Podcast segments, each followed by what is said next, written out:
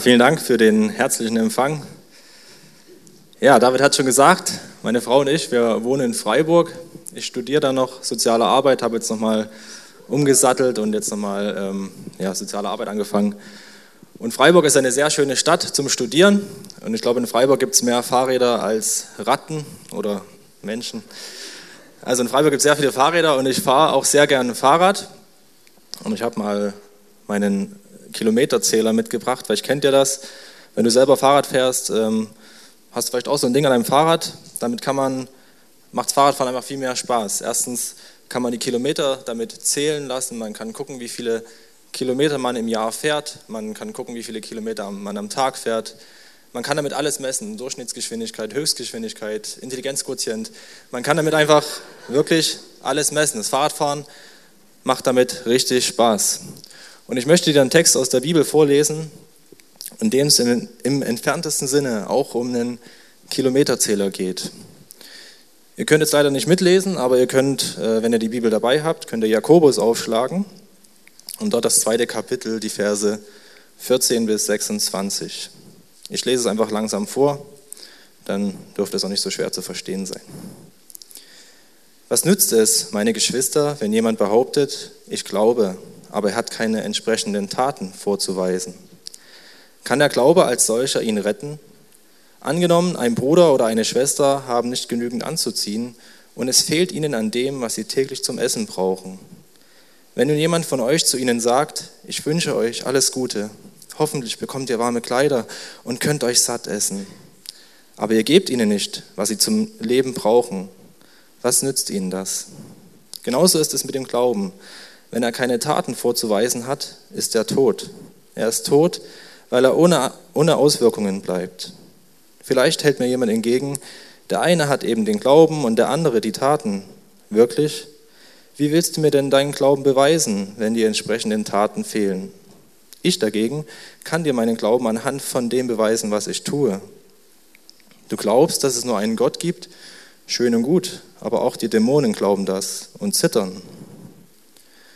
Willst du denn nicht begreifen, du unverständiger Mensch, dass der Glaube ohne Taten nutzlos ist? Wurde nicht unser Vater Abraham aufgrund seines Tuns für gerecht erklärt? Er wurde für gerecht erklärt, weil er seinen Sohn Isaak auf dem Altar legte, um ihn Gott als Opfer darzubringen. Daran siehst du, dass sein Glaube mit seinen Taten zusammenwirkte. Erst durch seine Taten wurde sein Glaube vollkommen. Und erst damit zeigte sich die volle Bedeutung dessen, was die Schrift sagt. Abraham glaubte Gott und das wurde ihm als Gerechtigkeit angerechnet. Ja, er wurde sogar Freund Gottes genannt. Ihr seht also, dass der Glaube allein nicht genügt. Ein Mensch wird nur dann von Gott für gerecht erklärt, wenn sein Glaube auch Taten hervorbringt. War es bei der Prostituierten Rahab nicht ebenso? Auch sie wurde aufgrund ihrer Taten für gerecht erklärt denn sie nahm die israelitischen Boten gastfreundlich bei sich auf und half ihnen auf einem geheimen Weg aus der Stadt zu fliehen. Genauso nämlich wie der Körper ohne Geist ein toter Körper ist, ist auch der Glaube ohne Taten ein toter Glaube. Glaube ohne Taten ist ein toter Glaube, sagt Jakobus. Als ich den Text so mal intensiver gelesen habe, ist mir irgendwie aufgefallen, dass das total der Widerspruch zu dem ist, was Paulus immer sagt in der Bibel. Paulus sagt immer, dass der Glaube allein genügt, dass der Glaube eben nicht durch die Taten, ähm, dass nicht die Taten das Entscheidende sind, sondern der Glaube. Und die Juden im Alten Testament, die glaubten ja, ja ganz streng. Also die hatten ganz viele Gesetze, die hatten ganz viele Dinge, die sie einhalten mussten und sie haben sich zum Beispiel so Fragen gestellt wie, was ist, wenn mein Kind am, am Sabbat, also am Sonntag, in den Brunnen fällt? Darf ich das dann retten? Weil es ist ja dann Arbeit und man darf ja nicht arbeiten am Sonntag. So Fragen haben die sich gestellt. Und Paulus hat immer wieder gepredigt, dass, dass der Glaube eben nicht aufgrund der Taten, Taten gerecht wird. Und die Juden im Alten Testament, die hatten immer wieder diesen Tun und Ergehen Zusammenhang. Also was man tut, dann passiert auch das Entsprechende. Zum Beispiel Hiob im Alten Testament. Das war ein Mann, der war, hatte einen sehr großen Glauben, der hatte sehr großen Besitz, der hatte viele Kinder, viele Tiere und ja, dem ging es richtig gut. Und dann wurde ihm das alles weggenommen. Die Kinder sind gestorben, die Tiere alle gestorben. Und er wurde sehr, sehr schwer krank. Er hat alles verloren, bis auf sein Leben. Und dann kommen seine drei besten Freunde und über, überlegen mit ihm und denken die ganze Zeit nach, hey, du musst irgendwas Schlimmes gemacht haben. Du hast irgendwas Schlimmes gemacht, wofür Gott dich jetzt bestraft. Du hast irgendwas ganz Schlimmes gemacht. Und sie suchen und suchen und hinterfragen ihn und sie finden einfach nichts. Weil genau das nicht der Fall war. Er hat nichts Schlimmes gemacht. Und Jakobus, der sagt jetzt irgendwie, dass der, Tat, der Glaube ohne Taten auch ein toter Glaube ist. Also irgendwie sagt er genau das, was die Juden glaubten. Und Paulus sagt, dass die Taten allein nicht retten können. Zum Beispiel sagt er in Römer 3, Vers 28, denn wir gehen davon aus, dass man aufgrund des Glaubens für gerecht erklärt wird, weil man, äh, Entschuldigung, weil man aufgrund des Glaubens für gerecht erklärt wird, erklärt wird und nicht, weil man bestimmte Gesetzesvorschriften einhält. Oder in Epheser 2, Vers 8 und 9, denn aus Gnade seid ihr selig geworden, durch, durch Glauben, und das nicht aus euch. Gottes Gabe ist es, nicht aus Werken, damit sich nicht jemand rühme. Das sagt Paulus immer wieder, dass wir Menschen nicht aus unserem Eigentun, eigenen Tun gerecht werden können. Taten machen nicht gerecht. Das sagt er immer wieder.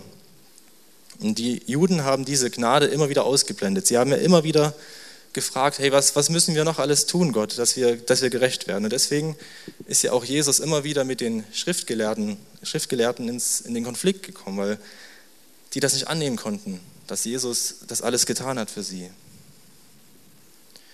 Wer ist der Gerechteste? Wer hat den größten Glauben? Das waren immer wieder die Fragen, die die Juden gestellt haben.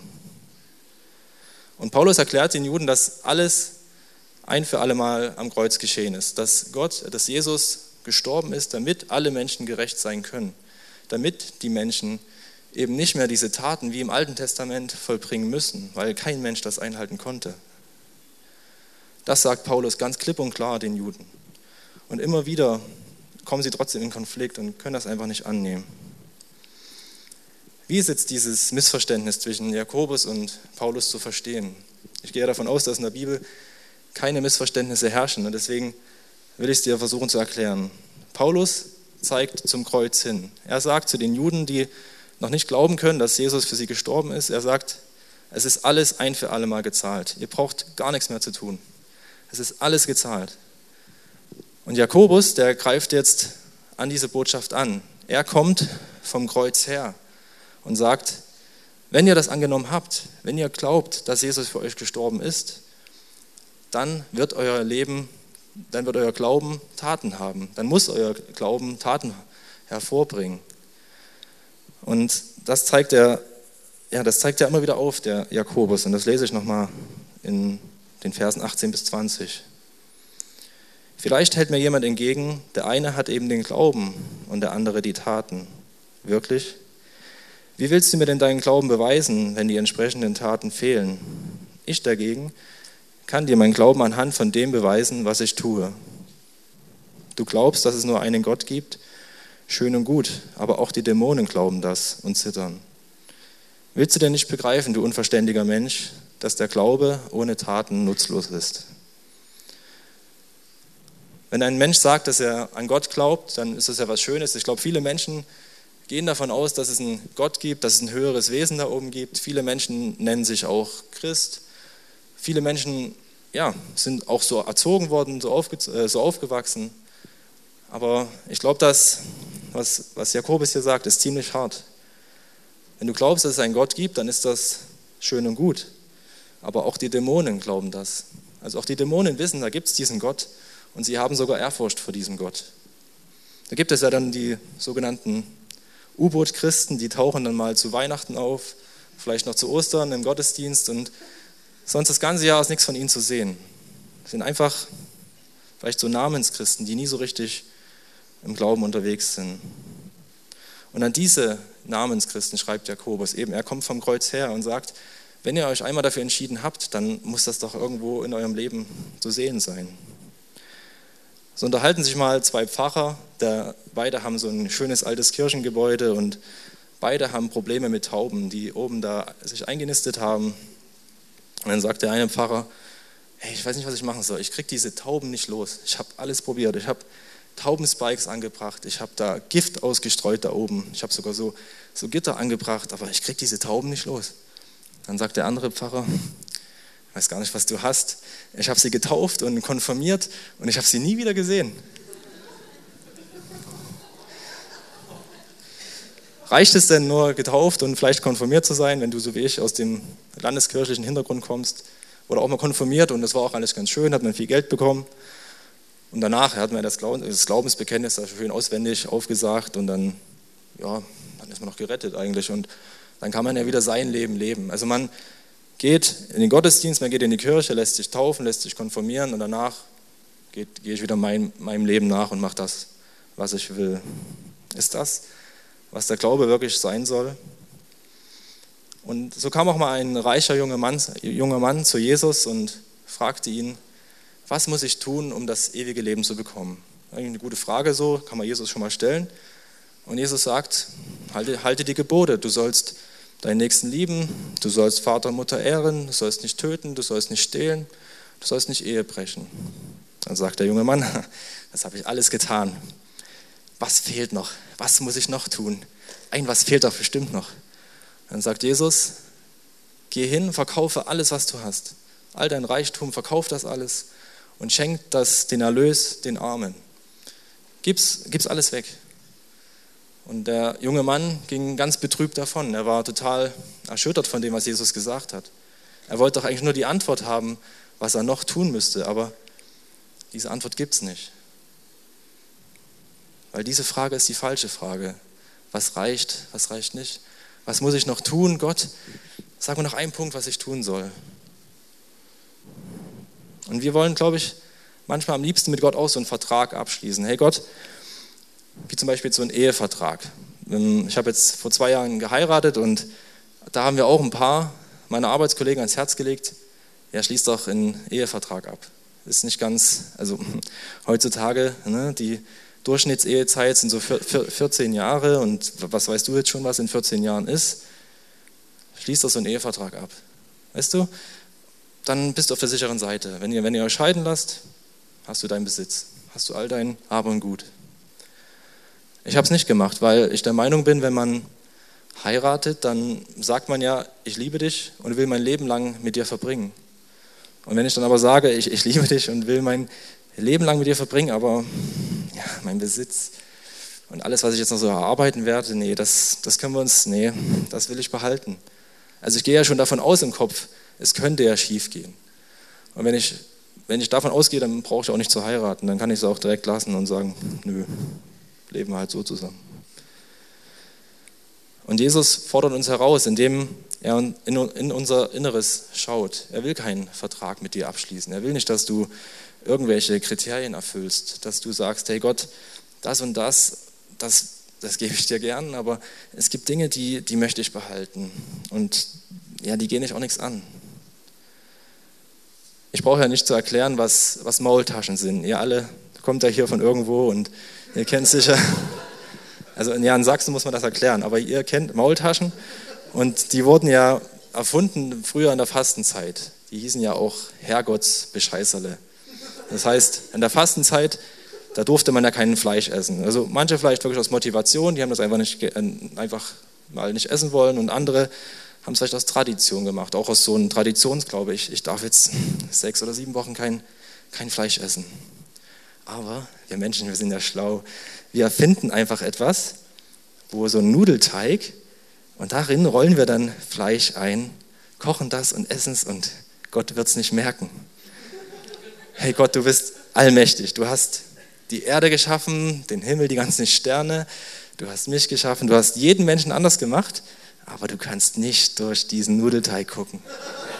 Da ist nämlich Fleisch drin, aber das kannst du nicht sehen, Gott. Glauben wir das nämlich manchmal auch, dass Gott nicht in unser Inneres schauen kann, dass wir sagen, hey, durch meine Haut, die ist übrigens aus Titan, da kann, da kann Gott nicht durchgucken. Aber Gott schaut doch in jeden von uns und er weiß doch ganz genau, was in dir vorgeht. Und genau das will er tun. Er will in dich hineinschauen. Er will dir offenbaren, wer du wirklich bist. Er will dir zeigen, was für ein Mensch du bist, warum du so bist, wie du bist. Und Gott will dich verändern. Er will genau da ansetzen, wo du denkst, hey Gott, das, nee, das geht dich noch nichts an. Oder ja, nee, das will ich für mich behalten. Das ist mein Lebensbereich. Und wenn du nicht bereit dafür bist, dann kann Gott an dir nicht wirken. Dann ist das wie, wenn du glaubst, okay, diese, dieses Fleisch in dieser Maultasche, das, das, das sieht Gott nicht. Dann, dann glaubst du, dass Gott gewisse Dinge in dir nicht verändern kann.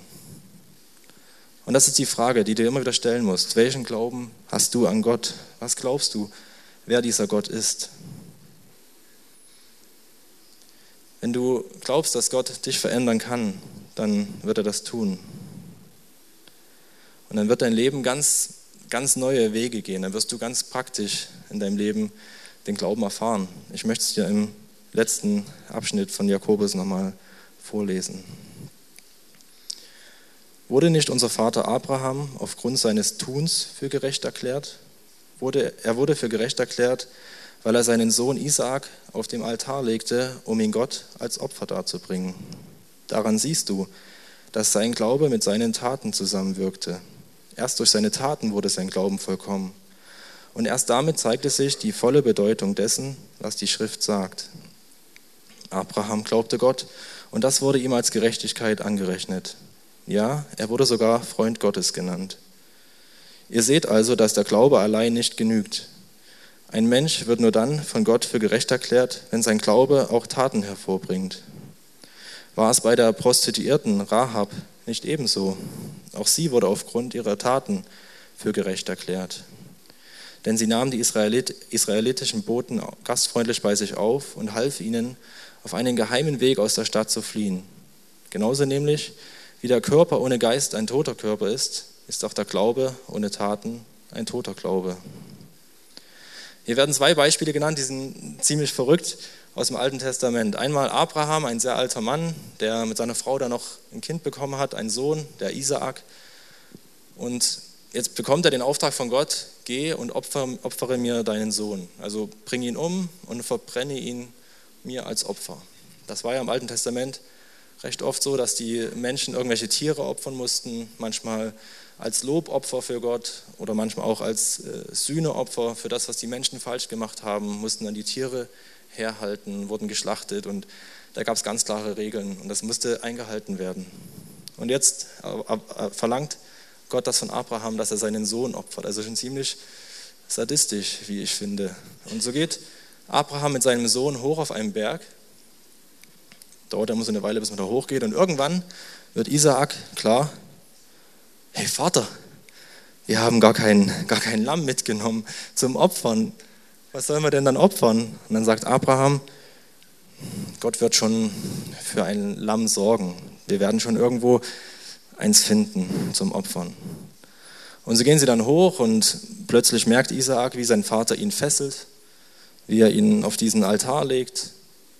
Und Abraham zieht sein Messer raus, ist gerade dabei zuzuschlagen und dann kommt eine Stimme und sagt, halt, leg das Messer weg, tu den Jungen nichts zuleide. Jetzt weiß ich, dass du Gott gehorchst. Du warst bereit, mir sogar, mir, mir sogar deinen eigenen Sohn zu opfern. Und da kam ein Schafbock aus dem Gestrüpp, der hat sich dort verhangen mit seinen Hörnern und dann fangen sie den und opfern den Gott. Das war eine reine Glaubensprobe. Wenn man das so liest, denkt man, ja, ja, ich weiß ja, wie es ausgeht, aber wenn man sich das mal überlegt, wie, wie verrückt diese ganze Geschichte ist, was Gott von diesem Abraham verlangt hat, ist eine große Glaubensprobe.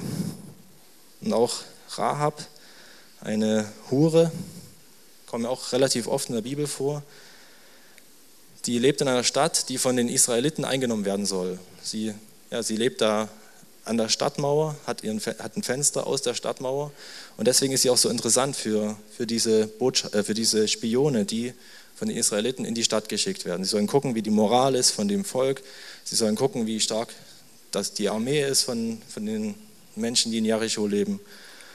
Und weil das ja immer so praktisch ist, bei, bei Huren, da stehen die Türen immer offen, da kann man reingehen, man kann sich verstecken Und so machen die das. Schon ein bisschen ironisch, die ganze Geschichte. Die zwei Spione gehen da rein und verstecken sich quasi in einem Puff. Und die, der König der Stadt hat das mitgekriegt, dass da Spione sind von Israel und er lässt die suchen und lässt alle Häuser durchsuchen und auch bei der Hure suchen sie, aber finden die zwei Männer nicht, weil sie sich richtig gut versteckt haben. Und dann schließen die einen Deal, diese Hure und äh, die Spione, die sagen, wir werden eure Stadt einnehmen, aber wir werden dich und deine ganze Familie verschonen, weil du uns aufgenommen hast, weil du uns geholfen hast. Geben ihr ein, ein, ein rotes Seil, das soll sie dann an, ihre, an ihr Fenster knüpfen und ja, wenn dann die Stadt eingenommen wird, wird sie verschont werden. Genau das passiert. Die zwei können durch das Fenster aus der Stadtmauer, können sie fliehen und später wird die Stadt eingenommen, aber die Hure und ihre Familie überlebt. Ziemlich verrückte Geschichte, wenn man sich das mal so überlegt. Ich weiß nicht, ob du eins von den beiden tun solltest, deinen Sohn opfern oder jetzt mal zu einer Hure gehen. Ich glaube nicht, dass das der Auftrag ist, den Gott dir gegeben hat. Aber Gott hat dir auch Aufgaben gegeben in deinem Leben. Du sollst auch Dinge tun. Nicht nur glauben, dass du einen Glaube hast, dass es diesen Gott gibt, dich vielleicht einmal dafür entschieden hast. Aber wenn du nicht losgehst, dann wird in deinem Leben nicht viel passieren. Ich möchte dir nochmal von meinem Kilometerzähler erzählen. Der ist nämlich so richtig super. Du kannst diesen Kilometerzähler dir auch besorgen und sagen, hey, irgendwann werden da drauf 10.000 Kilometer stehen. Irgendwann werde ich das schaffen. Vielleicht sogar in einem Jahr. Vielleicht auch nur 3.000 Kilometer oder 5.000. Du kannst, du kannst dir viel vornehmen und diesen Kilometerzähler ganz schön in, dein, in deine Vitrine legen und sagen, irgendwann, irgendwann werde ich anfangen, ihn an mein Fahrrad zu bauen. Ist ja nicht ganz so einfach, aber irgendwann werde ich das machen. Du kannst ihn auch als Uhr benutzen, da ist ja auch die Uhrzeitfunktion dabei. Dann kannst du ihn immer rausziehen, wenn du irgendwo bist. Dann kannst du mir sagen, wie spät es ist. Ja, klar. 9570 Kilometer. Es ist äh, 17.53 Uhr, kann ich dir ganz genau sagen.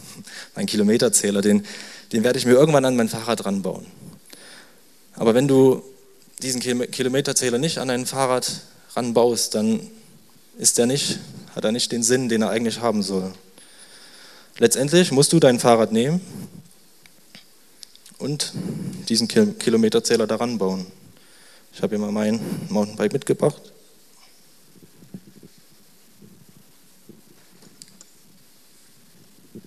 Und du kannst diesen Tacho einfach nehmen